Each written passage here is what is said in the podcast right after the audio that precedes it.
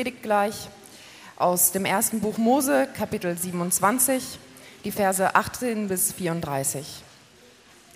Jakob ging damit zu seinem Vater und begrüßte ihn. Isaac fragte, wer ist da, Esau oder Jakob? Ich bin Esau, dein Erstgeborener, antwortete Jakob. Ich habe getan, worum du mich gebeten hast. Komm, setz dich auf und iss, damit du mir nachher den Segen geben kannst. Verwundert fragte Isaac, wie konntest du nur so schnell ein Stück Wild erlegen, mein Sohn? Der Herr, dein Gott, hat es mir über den Weg laufen lassen, erwiderte Jakob. Komm näher, forderte Isaac ihn auf. Ich will mich davon überzeugen, ob du wirklich mein Sohn Esau bist oder nicht. Jakob ging zu ihm hin und Isaac betastete ihn. Die Stimme ist zwar die von Jakob, sagte er, aber den Händen nach ist es Esau. Er erkannte Jakob nicht, weil er behaarte Hände hatte, wie Esau. Darum entschloss er sich, ihn zu segnen. Doch vorher fragte er noch einmal nach, Bist du wirklich mein Sohn Esau? Ja, ich bin's, log Jakob. Dann gib mir das Essen, damit ich von dem Wild esse und dir den Segen gebe, sagte Isaak. Jakob reichte es ihm und sein Vater aß. Dann gab er ihm Wein und Isaak trank. Komm und küss mich, mein Sohn, bat Isaak. Jakob ging zu ihm hin und küsste ihn. Als Isaak den Duft der Kleider roch, sprach er den Segen. Mein Sohn, deine Kleider tragen den Geruch der Felder, die der Herr mit Regen getränkt hat. Gott gebe dir viel Regen und mache dein Land fruchtbar. Getreide und Wein sollst du im Überfluss ernten. Viele Völker und Volksstämme sollen sich dir unterwerfen und dir dienen.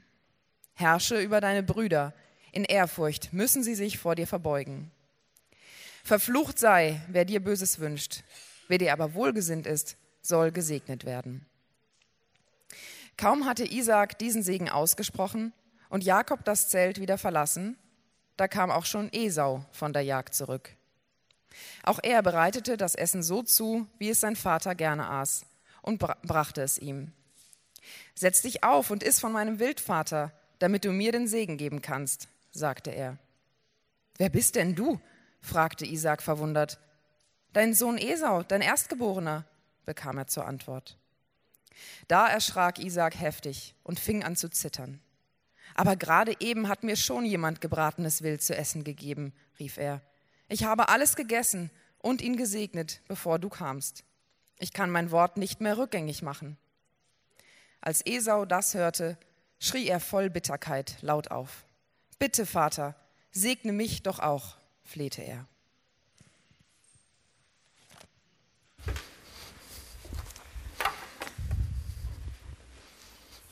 Guten Morgen, auch von mir.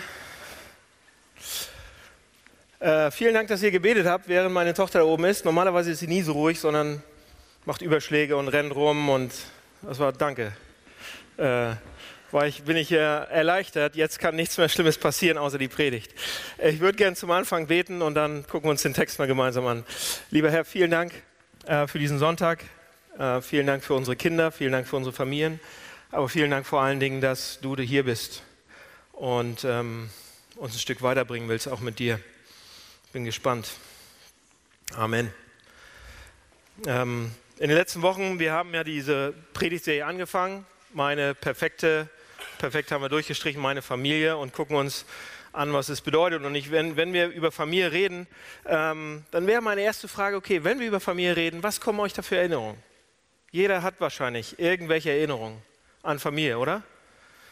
Und, ähm, und vielleicht hattet ihr eine ganz gute Familie, ja, so, das war toll und ihr wart glücklich und super. Oder vielleicht habt ihr auch eine andere Familie gehabt.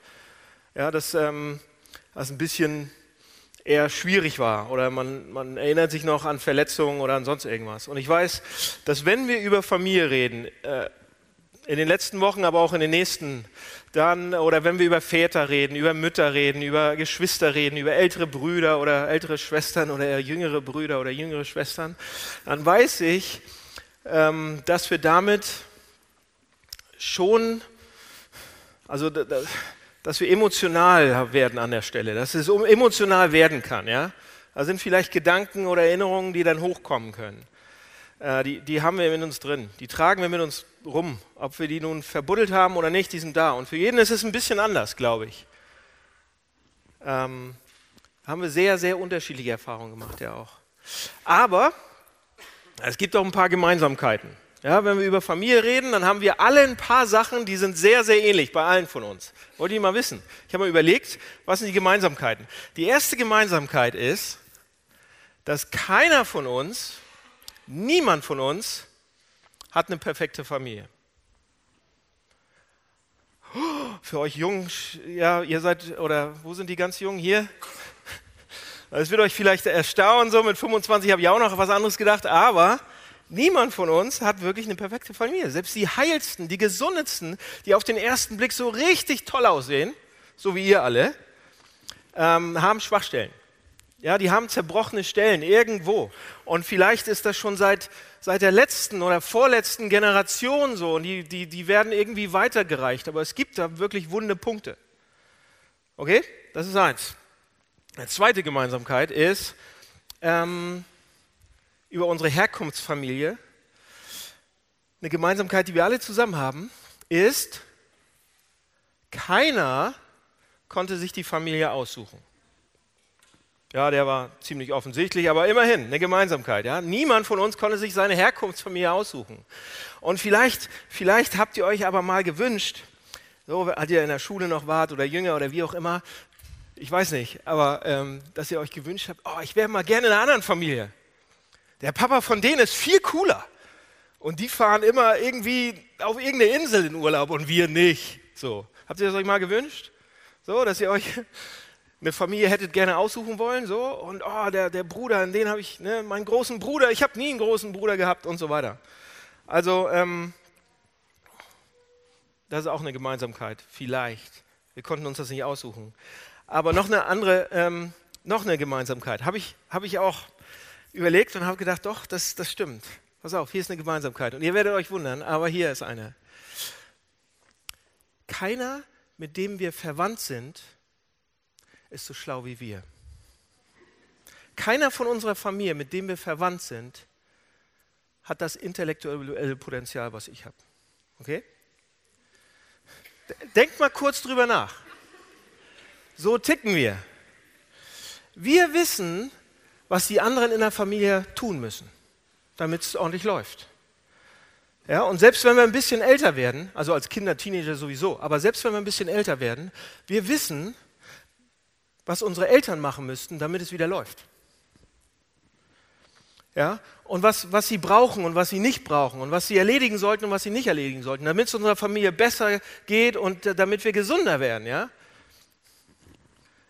Denkt mal drüber nach. Ja, und wenn wir dann alle zusammen als Familie kommen würden oder meine Familie zusammenkommen würde und wenn die nur alle auf mich hören würden, ja, dann könnten wir das schon in Ordnung bringen irgendwie. So, ich weiß nicht, wie es euch jetzt geht an der Stelle, wenn, wenn wir weiter über Familie reden. Vielleicht schaut ihr euch jetzt eure Familie an oder habt sie im Kopf und denkt, oh Mann, ja, ein bisschen unwohl ist mir gerade mit meiner Familie. Äh, da kommen so Sachen hoch und ein bisschen komisch ist mir auch. Ja, weil unsere Familie ist ein bisschen komisch und vielleicht sogar ein bisschen kaputt. Pass auf, die Familie, die wir uns jetzt gleich anschauen, ich schaue mit euch gleich eine Familie an, die wird uns auf jeden Fall helfen, damit wir uns besser fühlen mit unserer eigenen Familie. Ohne Scherz. Wenn man sich vergleicht mit dieser Familie, werden wir uns auf jeden Fall besser fühlen. Egal was, fast egal was für eine Familie ihr habt.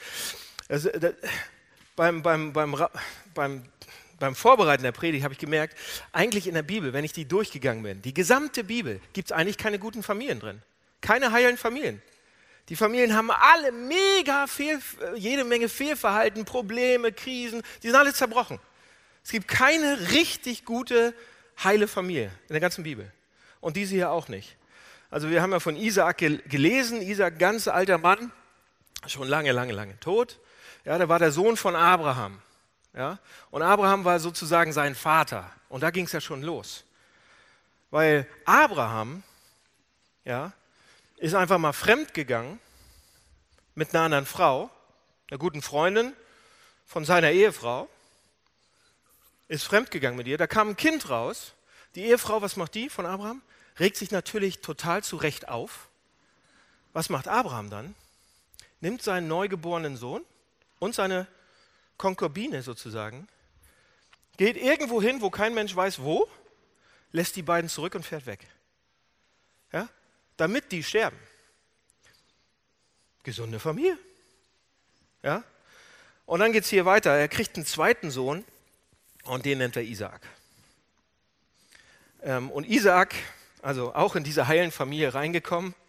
Und ihr merkt, Leute, wenn wir uns das genauer mal angucken, da sind Dynamiken am Spiel, die sind nicht lustig.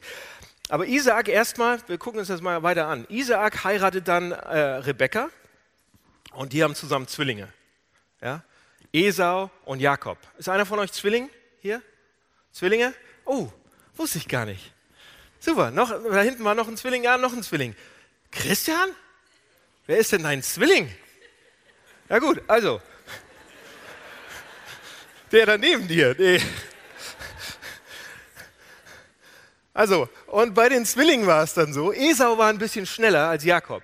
Also er kam, er wurde zuerst so ähm, entbunden und ähm, heute würde man sagen, ja, er, damals, das war der Ältere und heute würde man sagen, okay, waren Zwillinge, ob der jetzt zwei Minuten früher oder zwei Minuten später rausgekommen ist.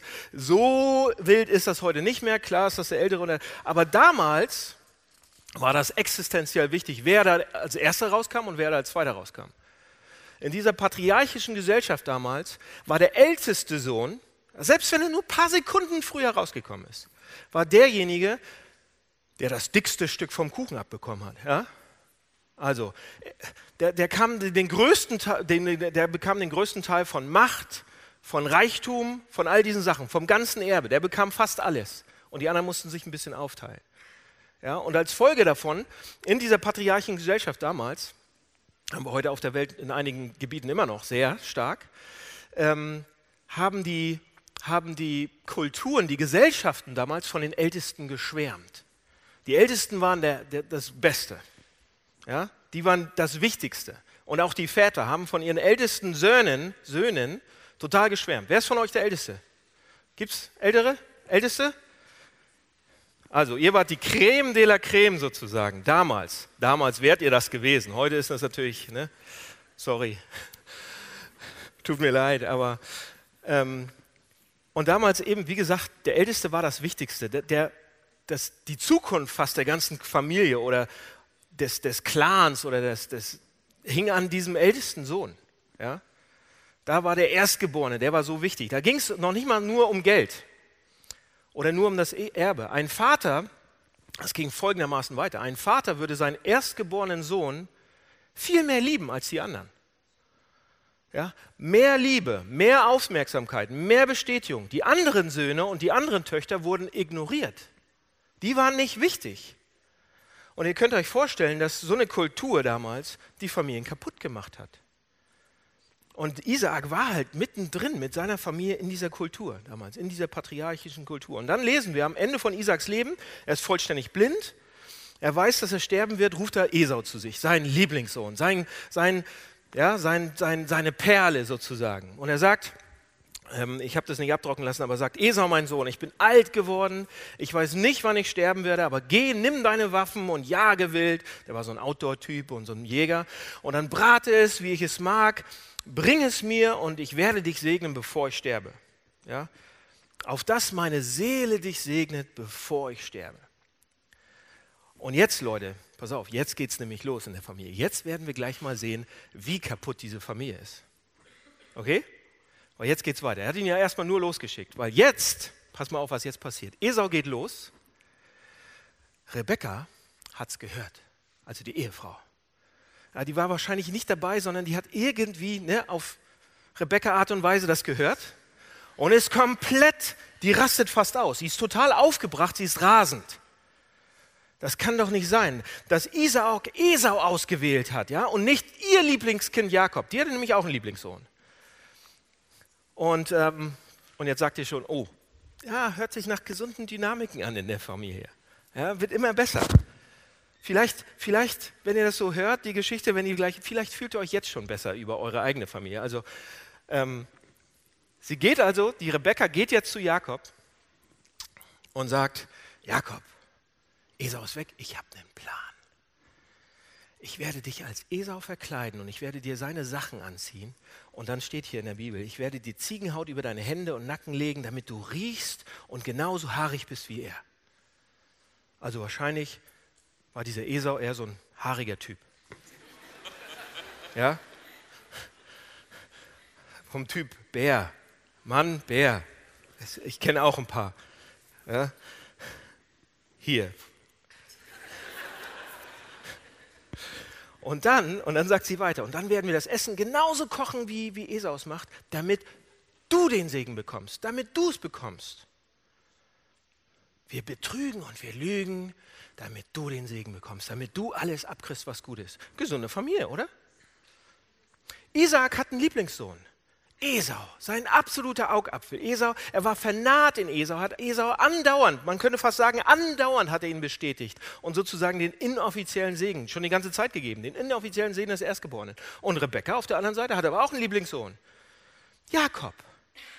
Und Rebekka ist bereit, alles zu tun, ihren Ehemann zu betrügen, zu belügen, ihren ersten Sohn zu belügen und zu betrügen, um ihren Lieblingssohn nach vorne zu bringen.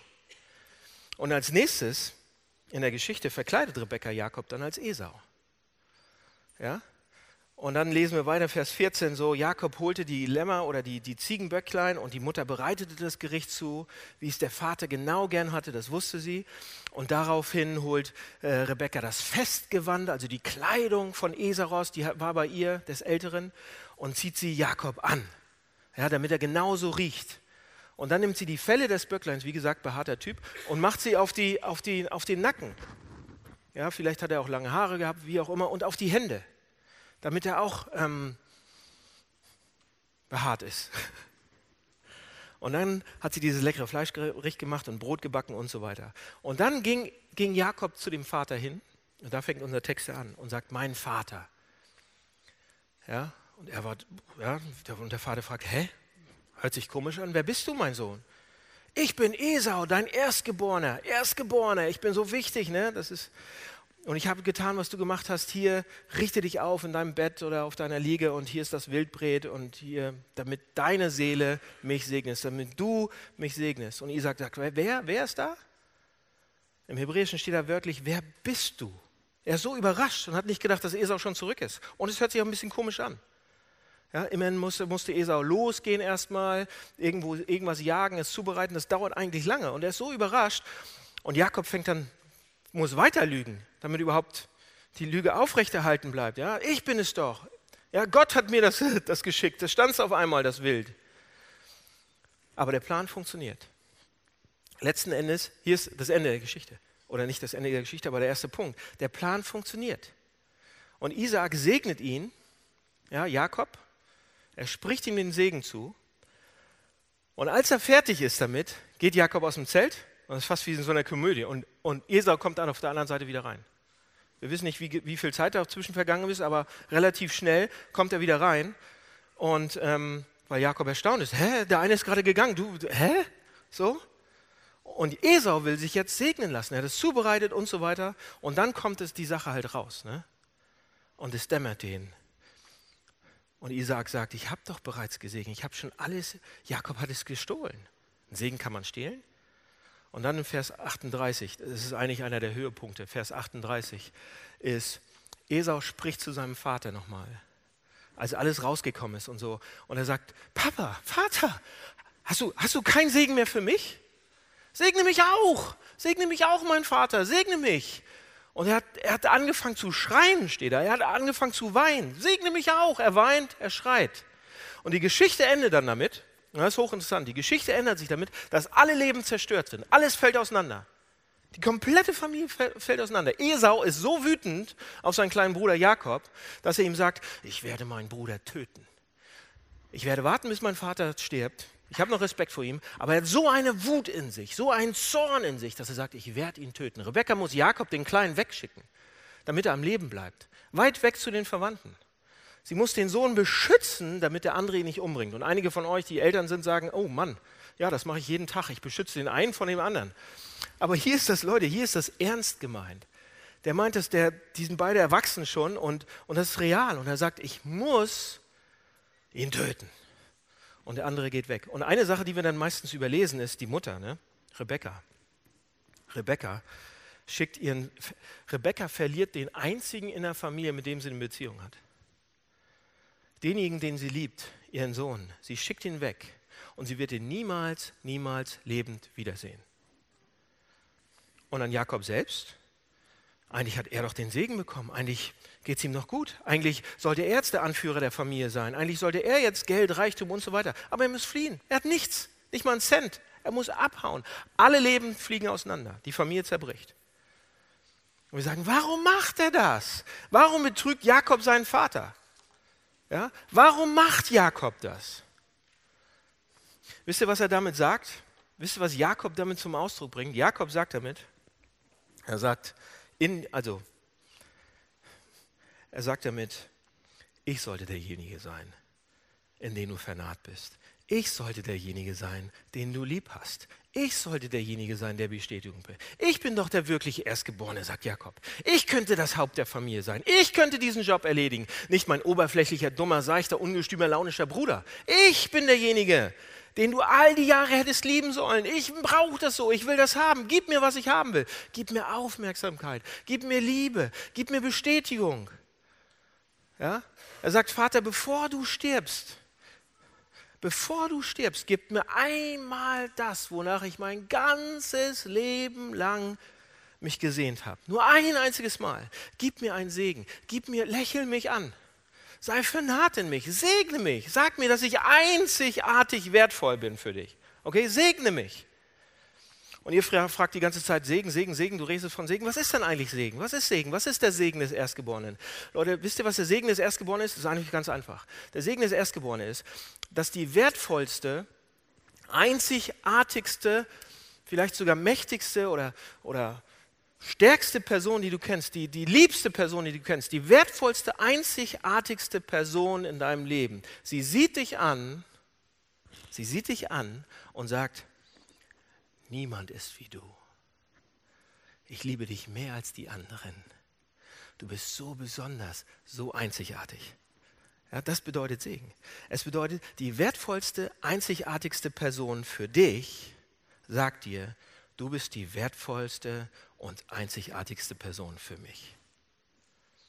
Wow. Und jetzt wisst ihr schon, was kommt. Leute, wir alle sehen uns danach. Wir sehnen uns danach wir wollen, wir wollen nicht irgendwie allgemeine Liebe von allgemeinen Leuten, die das irgendwo so dahin faseln. Wir wollen, wir wollen gerne, wir sehen uns danach, dass das einmalige, einzigartige, wertvolle Menschen in unserem Leben. Wir wollen, dass besondere Menschen, die wir am meisten in der Welt bewundern, uns ansehen und sagen, es gibt keinen, der so ist wie du. Es gibt keinen wie dich. Ich liebe dich von Herzen, mehr als alle anderen, mehr als jeden anderen. Du bist besonders, du bist einzigartig. Wir wollen jemand, der uns einzigartig wertvoll und wichtig ist und der uns sagt, dass wir einzigartig und wertvoll sind. Wir sehnen uns danach, Leute. Wir brauchen es auch. Wir brauchen diesen Segen des Erstgeborenen. Wir brauchen es zutiefst. Jakob ist eigentlich nur ein Bild von uns. Wir brauchen zutiefst jemanden, der zu uns kommt und uns segnet. Und wenn wir uns nicht bekommen, es kann ja sein, dass wir es nicht bekommen oder nicht bekommen haben, dann machen wir eigentlich das Gleiche, wie ja, was Jakob gemacht hat. Ähnlich, aber wir machen das Gleiche. Wisst ihr, was wir machen? Wir verkleiden uns. Wir verkleiden uns, damit wir aussehen wie jemand anders, damit wir gut rüberkommen und damit wir dann vielleicht jemanden finden, der uns sagt, wie toll wir sind. Und Jakob macht es auch. Um gesegnet zu werden, habt ihr im Text gelesen, konnte er nicht er selbst sein. Es ging nicht. Wenn er Jakob geblieben wäre, hätte es nicht funktioniert. Er konnte den Segen nicht bekommen von, de, von demjenigen, dem am meisten, von dem er das am meisten wollte, seinem Vater. Also hat er sich verkleidet als jemand anders, er wurde jemand anders. Und Leute, wir alle tun das auch. Wir, wir, lassen die Leute um uns herum nicht wirklich sehen, wie zerrissen wir manchmal sind oder wie, wie kaputt wir manchmal sind oder wie das manchmal wehtut in uns oder wie wir Ängste haben oder Schwächen haben, wie wir Risse haben, wie wir Fehler haben. Weil wir auch den Segen von diesen Leuten haben wollen. Wir wollen, dass andere Leute sagen, wow, du bist einzigartig, du bist besonders. Und ich habe überlegt, ähm, und da gibt es tausend Beispiele. Ich, über, ich habe mir überlegt, ich nehme ein Beispiel, was relativ aktuell ist. Ähm, Social Media. Social Media kennt ihr alle. Die etwas Älteren, ich erkläre es nicht ganz, aber ihr wisst alle, was Social Media ist. Und da gibt es, Leute, da gibt es vieles Gutes dran, ja, wie, wir, wie wir das benutzen können, was, was das Gutes tut auch für unsere Gemeinde. Das ist zum Beispiel ähm, uns auf einen Level connected und Level Kommunikation möglich macht, was vorher nicht war.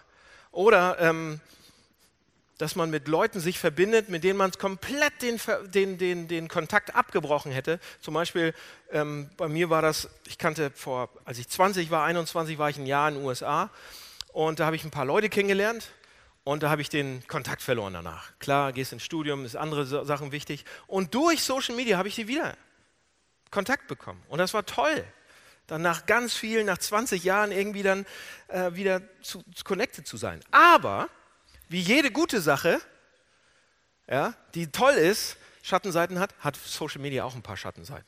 Wisst ihr auch, der ganze Informationskram und so. Ja. Aber was ich hier meine, eigentlich die dunkle Seite von Social Media, ich übertrage die jetzt mal auf unsere Geschichte. Social Media macht es möglich, uns, in, uns zu verkleiden. Ganz leicht. Und ihr wisst das. Ja, dass, wir uns, dass, wir, dass, wir, dass wir uns sozusagen zu einer besseren, überarbeiteten Version von uns selbst irgendwie präsentieren. Das mache ich ja auch. Ich poste ja nicht jedes Foto, wo ich scheiße drauf aussehe, sondern nur die sehr, sehr guten, wo man gut drauf aussieht. Ja? Wir malen ein Bild von uns, das die anderen und die ganze Welt sehen soll, und dann sagen wir, like me, like me, like me. Mag mich bitte. Like wer ich bin. Like was ich mache. Like wo ich gerade bin. Like wo ich gerade herkomme. Like mein Leben. Like, like mein Leben. Und was da gerade passiert. Bitte. In anderen Worten, in anderen Worten, in anderen Worten. Segne mich. Segne mich. Segne mich. Leute, das ist eine heutige Version, um nach Segen zu fragen. Und wenn wir was posten, dann sind wir enttäuscht, wenn es nur ein paar Segnungen gibt. Scheiße, hätte ich mal besser schreiben sollen. Warum segnen mich die Leute nicht? Warum haben sie meinem Freund mehr gesegnet als mich? Doch das blöde gleiche Foto. Ja? Muss ich mich vielleicht ein bisschen anders aufstellen beim nächsten Mal, damit ich nächstes Mal ein bisschen mehr Segen bekomme? Okay, ein Beispiel. Ist nur ein Beispiel, wie wir es versuchen. Oder ein anderes Beispiel ist, das weiß ich von einigen, ist, dass, dass wir einen Job machen, den wir in Wirklichkeit eigentlich hassen. Oder den wir nicht mögen zumindest. Ja, wir machen einen Job, wir haben einen Beruf ähm, und den wollten wir eigentlich gar nicht machen. Und wir passen auch von unseren Gaben gar nicht so richtig rein und, und, ähm, und das, ja, und wir machen es eigentlich nur, um Bestätigung zu bekommen oder Ansehen oder Geld zu verdienen, weil das eine gute Sache ist. Wir machen das, weil unsere, die Erwartung unserer Eltern irgendwann oder von anderen Leuten da war und wir wollten, wollten an, anerkannt sein und ja, gut, irgendwie und damit sie uns segnen, damit wir sie sagen, ja, das, Super, was du machst. Also, weil wir den Segen von anderen Leuten haben wollen, wir wollen, dass andere Leute sagen, wow, okay, du bist toll, du bist einzigartig. Wollen wir, brauchen wir auch. Und jetzt kommt aber die traurigste Stelle in der ganzen Geschichte. Die traurigste Stelle in der ganzen Geschichte ist, als Jakob, als Isaak sagt zu Jakob, komm her, mein Sohn, küss mich. Küss mich, gib mir einen Kuss. Vater-Sohn-Kuss. Eigentlich ist das der Höhepunkt. Küss mich. Ein letzter Test von Isaak. Und Jakob küsst ihn. Und dann Vers 27, er küsste ihn. Und als Isaac den Geruch seiner Kleider roch, da kamen die Gedanken an Esau, wie er den Bogen schießt, wie er stark ist, jedes Mal trifft.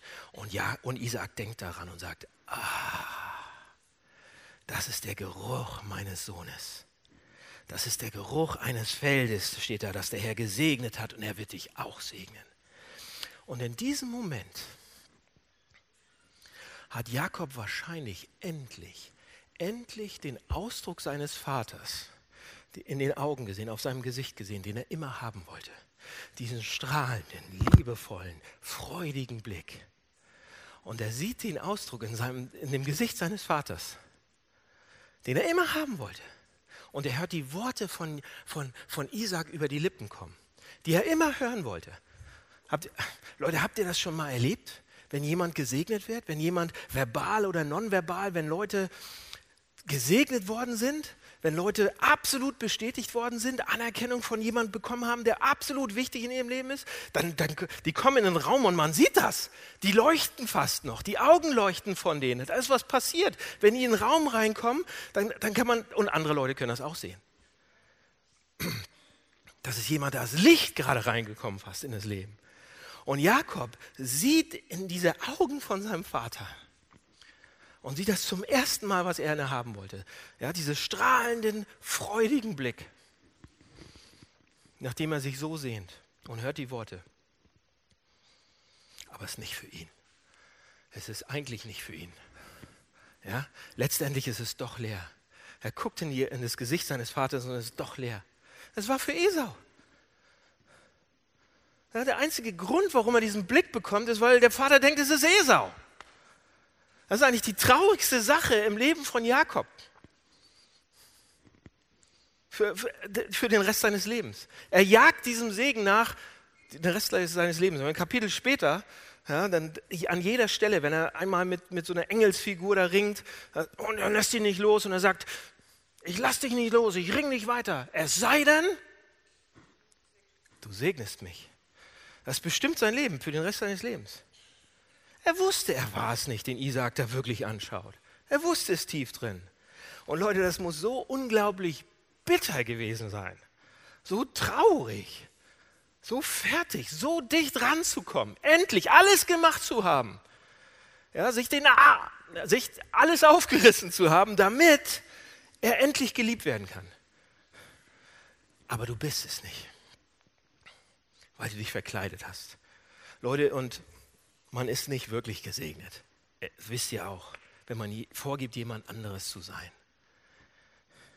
Ja, und wenn ihr vorgebt, jemand anderes zu sein, alle Komplimente der Welt kommen da nicht an und können dieses Vakuum nicht füllen. Das wird nicht passieren. So, das ist die Geschichte. Jetzt, da gibt es eine Menge Anwendungen zu, okay? Ich bin schon bei den Anwendungen jetzt. Da gibt es eine Menge praktische Anwendungen auch für. Also, wie, was können wir aus der Geschichte lernen? Was ist die Moral der Geschichte? Was? Und zuerst Klar sagen einige von euch, okay, meine, meine Güte, wir müssen versuchen, bessere Eltern zu sein. Ja, ist auch eine Anwendung. Ihr solltet bessere Eltern werden. Ja, ja, es gibt eine Menge Lektionen aus dem Text, auf jeden Fall für Familien, für Eltern, für Kinder. Und einige Leute sagen, ja, also guck dir den Text an, so kannst du Kinder versauen. Kein Problem. Wir sollten es einfach nicht so machen, dann wird es schon halbwegs in Ordnung gehen. Ja?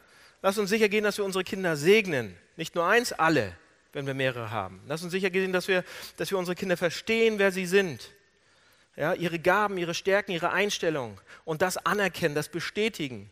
Und das ist natürlich richtig, das ist eine wichtige Lektion. Ja, wenn, wenn Eltern ihren Kindern was zusprechen, ihr wisst das auch, ihr ahnt das zumindest, das gesprochene Worte, einfach so mal dahingeredet, ja, so im, im Affekt, Beleidigung, dumme Sachen, die man hinredet, die haben Einfluss auf die Kinder, auf jeden Fall. Auf der anderen Seite, wenn man wenn man seine Kinder tatsächlich mit, mit Worten, mit gut bedachten Worten ähm, Bestätigung und Anerkennung begibt, das, das beeinflusst die auch für den Rest ihres Lebens. Das programmiert unseren Selbstwert, könnte man sagen. Und ihr wisst das. Also, ist auf jeden Fall eine Anwendung für, für, für Kinder und Eltern. Eine andere Anwendung wäre, ähm, okay, lasst mal unsere Familie angucken. Lass uns mal nicht auf unsere Kinder gleich gucken, sondern, und weil wir alle verschiedene Leute sind, einige haben Kinder, andere haben nicht Kinder, ist auch völlig in Ordnung. Deshalb lass uns mal schauen, was hat das mit uns persönlich zu tun? Was ist mit denjenigen von uns, die, die keine Familie haben, überhaupt nicht, oder die schon, die schon ihre Familie vergessen haben oder die bereits verdreht sind von ihren Familien? Was machen wir mit dem Text? Ja, unsere Eltern waren vielleicht genauso komisch wie Isaac und Rebekka oder es waren abwesend oder sind weg oder haben jemand bevorzugt und oder Leute, oder vielleicht haben wir ja, wir sind jetzt 25 und merken es noch nicht so ganz, aber vielleicht sind wir 35, kriegen es langsam raus, sind 55, 45 irgendwie. Was machen wir damit mit dem Text? Wir können ja nicht unsere Kindheit zurückdrehen. Können wir nicht. Ja, wir, wir können nicht zurücknehmen, was irgendwie gesagt worden ist. Und einige Menschen, die damals vielleicht involviert sind, die sind auch gar nicht mehr da. Also, es gibt keine Möglichkeit, das zurückzudrehen. Also, was, was machen wir für uns mit dieser Geschichte? Und dann gibt es ja vielleicht einige von euch, die sagen, na, ich hatte aber eine gute, gute, gute Eltern. Ich hatte aber sehr, sehr gute Eltern. Und wisst ihr was? Überraschung. Ihr seid genauso wie Jakob. Immer noch. Obwohl ihr gute Eltern hattet. Wir sind immer noch da draußen und verkleiden uns, verstecken uns, lassen niemanden ganz sehen, wer wir sind. Wir gehen verzweifelt umher und fragen uns, segne mich, segne mich, segne mich auch. Und innerlich sind wir manchmal ein kleines Kind und, und schreien danach. Egal wie toll unsere Eltern werden. Warum? Seht ihr, das ist ein, ich glaube, dass es ein geistliches Problem ist. Oder man könnte sagen, das ist ein spirituelles Problem. Die Seele, damit hat das was zu tun. Das, das, das Bedürfnis nach Segen ist nicht das Resultat von schlechten Eltern. Schlechte Eltern machen es schlimmer, gute Eltern machen es ein bisschen besser. Aber es ist trotzdem eine spirituelle, geistliche Sache da, die da abgeht. Pass auf. Damit bin ich in der Schlusskurve. Es ist eine geistliche Sache. Die Bibel erzählt uns, dass Jesus Christus der wirklich Erstgeborene war. Der wirkliche Erstgeborene. Da gibt es tausend Bibelstellen zu auch. Zum Beispiel wortwörtlich Kolosser 1,15. Da steht, der Sohn, der Sohn Gottes, also der Sohn, Jesus Christus, ist das Ebenbild des unsichtbaren Gottes, der Erstgeborene, der über der gesamten Schöpfung steht. Er ist der Erstgeborene. Und das heißt, Jesus Christus lebt in der ganzen, in, in, in, lebte in der ganzen Ewigkeit in einem Status von erstgeborenem Segen. Der hat die Liebe, Anerkennung, Bestätigung, der wurde überhäuft damit. Ja, der Vater in seinem Leben, die ultimative Person, die mächtigste, die einzigartig wertvollste Person für ihn, war vernaht in ihn ja, und hat ihm am laufenden Band gesagt, wie wertvoll und einzigartig ist und gießt Liebe in sein Herz bis zum Anschlag. Jesus ist der Erstgeborene. Und er hat seinen erstgeborenen Sohn Status verlassen. Er hat das aufgegeben. Er hat gesagt, ich bin kein Erstgeborener mehr. Und er kommt auf die Erde und er stirbt. Und wir lesen das in Galater 3, 13. Da steht, Jesus Christus hat uns losgekauft, indem er an unsere Stelle getreten ist. Hat uns vom Fluch losgekauft. Durch Jesus Christus bekommen jetzt alle Menschen aus allen Völkern Anteil an dem Segen, den Gott Abraham zugesagt hat. Aufgrund des Glaubens an ihn. Was, was passiert, was wird da gesagt? Was macht er am Kreuz? Jesus Christus verliert sein Erstgeborenenrecht und zwar am Kreuz, verliert seinen Erstgeborenenstatus. Ja? Und Paulus sagt an einer Stelle, das ist sehr, sehr leicht. Christus, Christus, Jesus Christus, das kleine Kind, was gekommen ist, geht ans Kreuz, verliert sein Erstgeborenenrecht, damit wir es kriegen können. Damit wir überhaupt eine Chance hätten, das zu bekommen. Durch Jesus Christus. Am Kreuz ist der, Leute, am Kreuz, der, der, der große, der Gott des Universums, der Gott, der uns geschaffen hat, der uns in die Welt gestellt hat, der einzigartig und wertvoll für uns ist, zeigt am Kreuz, dass wir für ihn einzigartig wertvoll sind. Er segnet uns damit. Und Leute, das ist schwer zu glauben, einmal, dass, dass es rein sagt. Ich, ich soll den Segen des Erstgeborenen, ich, das, ist, das ist mein Platz. Ja, das soll mein Platz sein. Leute, als Jesus ans Kreuz gegangen ist, er verkleidet sich. Er verkleidet sich als uns, als wir. Er geht dahin und wird wir. Er zieht unsere Klamotten an. Er verkleidet sich am Kreuz als wir. Und ich werde dadurch Erstgeborener. Und jetzt wird es nochmal interessanter. In Hebräer 12, Vers 23 lesen wir, da geht es um die Kirche. Da lesen wir, die Kirche, die Gemeinde, ja, das, was die Kinder Gottes sind sozusagen die Gemeinde von Gottes Erstgeborenen deren, Himmel, deren Name im Himmel aufgeschrieben ist. Wisst ihr, was da steht? Da steht, wegen Christus, durch Christus sind wir alle Erstgeborene. Es, es, es, wie, wie, und ihr sagt, hä, wir sind jetzt alle Erstgeborene, es gibt doch nur einen Erstgeborenen. Gibt es nicht nur einen Erstgeborenen? Wie sollen wir denn jetzt alle Erstgeborene sein? Das ist ja blöd, dann müssen wir teilen. Und wir mögen teilen nicht. Teilen, teilen, teilen ist das Schönste, was es gibt. Wir mögen es nicht. Und trotzdem steht hier, wegen Christus können wir alle den erstgeborenen Segen bekommen. Könnt ihr euch erinnern, noch an die Geschichte, als Esau rausbekommen hat, dass Jakob ihn betrogen hat und dass er seinen erstgeborenen Segen verloren hat? Was er da sagt? Er rennt zu seinem Vater, er schreit, er weint, er rennt zu seinem Vater und sagt, Papa, Papa, hast du nicht noch einen Segen? Hast du nicht noch einen? Der ist weg. Hast du nicht einen erstgeborenen Segen? Leute, und das ist auch unsere Angst. Wir rennen die ganze Zeit rum und sagen, äh, es gibt doch immer nur einen Segen. Wir leben in so einer Kultur, wo, wo es nur einen Segen immer gibt. Wir leben in so einer Wettbewerbsgesellschaft, wo einer nur den, den, den, den Preis bekommt und so weiter. Wir denken immer, es gibt nur einen Segen. Wenn jemand anders kommt, der besser ist oder besser dasteht oder toller aussieht oder mehr Like-Me's bekommt, dann ich bekomme ich weniger, ist doch klar. Wenn jemand anders die Aufmerksamkeit bekommt, dann bekomme ich sie doch nicht mehr. Vielleicht. Und, wir, und deshalb fragen wir genauso wie Esau, Papa, Papa, gibst du, hast du nur einen Segen? Und der Hebräerbrief erinnert uns daran, Leute, dass, die dass Esaus Frage nie unsere sein muss. Weil wegen Jesus Christus bekommen wir diesen erstgeborenen Segen. Und der für uns einzigartig wertvolle zeigt uns, dass wir einzigartig wertvoll sind. Leute, wegen Jesus Christus, schaut uns Gott an. Wegen dem, was Jesus Christus gemacht hat, kommt Gott zu uns und schaut uns an und er sagt, du bist der Beste. Gott kommt zu dir und sagt, du bist die Beste. Du bist einzigartig. Du bist besonders. Es gibt niemanden, der so ist wie du.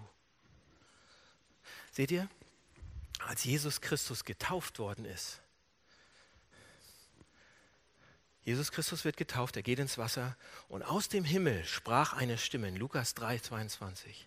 Und diese Stimme sagte, du bist mein geliebter Sohn, an dir habe ich Wohlgefallen, an dir habe ich Freude. Leute, und das Evangelium macht genau das mit uns. Das ist das Versprechen vom Evangelium.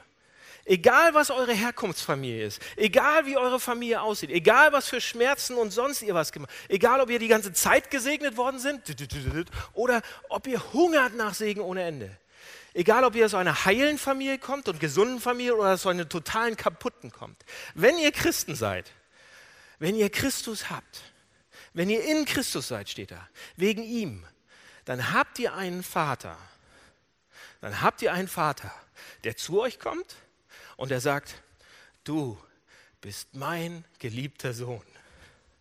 Du bist meine geliebte Tochter. Du bist mein geliebtes Kind. An dir freue ich mich. An dir freue ich mich. Das kann man doch gar nicht glauben. Das ist so viel zu gut, um zu glauben. Egal aus was für einer Familie kommt. Egal wie zerbrochen die ist. Ihr habt einen Vater, der sagt, du bist mein Sohn und du bist meine Tochter. An dir habe ich wohlgefallen. Wohlgefallen. Leute, wenn wir das verstehen, wenn wir das anfangen zu verstehen und annehmen und sagen, ja, ich, hab, ich bin Erstgeborener. Ich habe den Status eines Erstgeborenen. Und wenn wir verstehen, was der Segen ist, der damit kommt. Jesus sagt an einer Stelle, die an mich glauben, Vater, lieb sie wie mich. Johannes 17. Wenn, du, wenn wir diesen Segen bekommen, diese Bestätigung, diese Anerkennung, diese Liebe, wenn du das weißt, wenn wir das wissen, wenn wir eine Gemeinde wissen, die so tickt, voller Erstgeborener, das macht uns frei. Wisst ihr, wozu das? Wie das uns frei macht? Denn erst wenn wir so einen Segen bekommen, werden wir fähig, andere zu segnen. Erst wenn wir so eine Bestätigung bekommen, werden wir richtig frei, wirklich ohne Eigennutz, andere zu bestätigen, andere zu lieben und andere anzuerkennen wie niemals zuvor. Erst wenn wir das bis zum Rand gefüllt sind damit, dann werden wir frei, um den Ehepartner, um den Ehepartner zu segnen dann werden wir frei, um, den, um unsere Kinder zu segnen, um andere Leute zu segnen. Weil ihr wisst, dass in Christus, Egal was euer Hintergrund ist, egal was die anderen sagen, in Christus seid ihr seine Liebsten. Ich möchte beten. Jesus, ähm, das ist mehr, als wir verstehen können. Wir sind Erstgeborene. Wir sollen, egal aus was für einer zerbrochenen Familie wir kommen. Und das ist die einzige Sache, die uns heil macht, die uns fähig macht zu segnen und die uns fähig macht, unsere Familien zu segnen. Nicht perfekt zu machen, aber zu segnen, zu bestätigen und bis zum Anschlag lieb zu haben. Ich bitte dich, gib uns das rein in, unser, in unsere Seele, dass wir erkennen, wie geliebt wir sind. Wegen Jesus, wegen unserem einzigartigen, wertvollen, liebsten, den wir haben. Jesus, vielen Dank. Amen.